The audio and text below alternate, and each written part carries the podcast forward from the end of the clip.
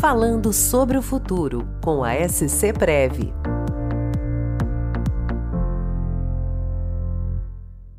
Eu sou Bruno Bergman, assessor de investimentos da SC Prev. Hoje vamos finalizar nossa série especial de podcasts sobre perfis de investimentos, com a última etapa do passo a passo para o desenvolvimento destes perfis numa entidade fechada de previdência complementar, a EFPC. No episódio anterior, abordamos a primeira parte do desenvolvimento de perfis de investimentos. Falamos da elaboração, definição de quantos perfis seriam trabalhados, a demanda de tecnologia necessária para a gestão, a aquisição de custódias e ainda a estimativa do crescimento de cada perfil. Nesta segunda etapa, a entidade precisará fazer um estudo com premissas atuariais para definir a poupança-alvo no tempo e ainda realizar os cálculos para identificar como atingir um determinado valor percentual do salário final desse participante, que por fim seria a parcela de benefício definido desse plano.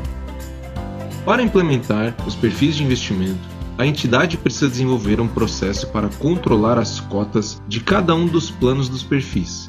Isto porque, ao longo dos períodos, são abertas janelas de tempo em que os participantes podem mudar o perfil do seu plano.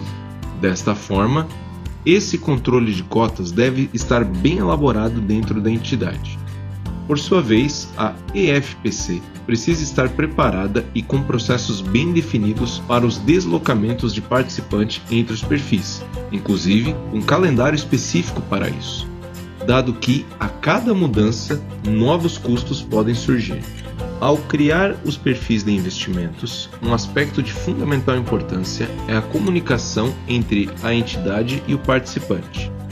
É necessário desenvolver uma política de comunicação que deixe claro para o participante os conceitos de finanças e permita a ele entender a política de investimentos e os riscos envolvidos em cada perfil, as características mais apropriadas de participante para cada um dos perfis e os ativos que farão parte de cada uma das carteiras.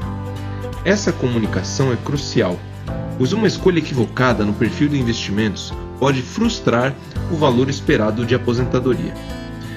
No mercado de entidades fechadas de previdência complementar, o tema perfil de investimentos pode ser considerado relativamente recente.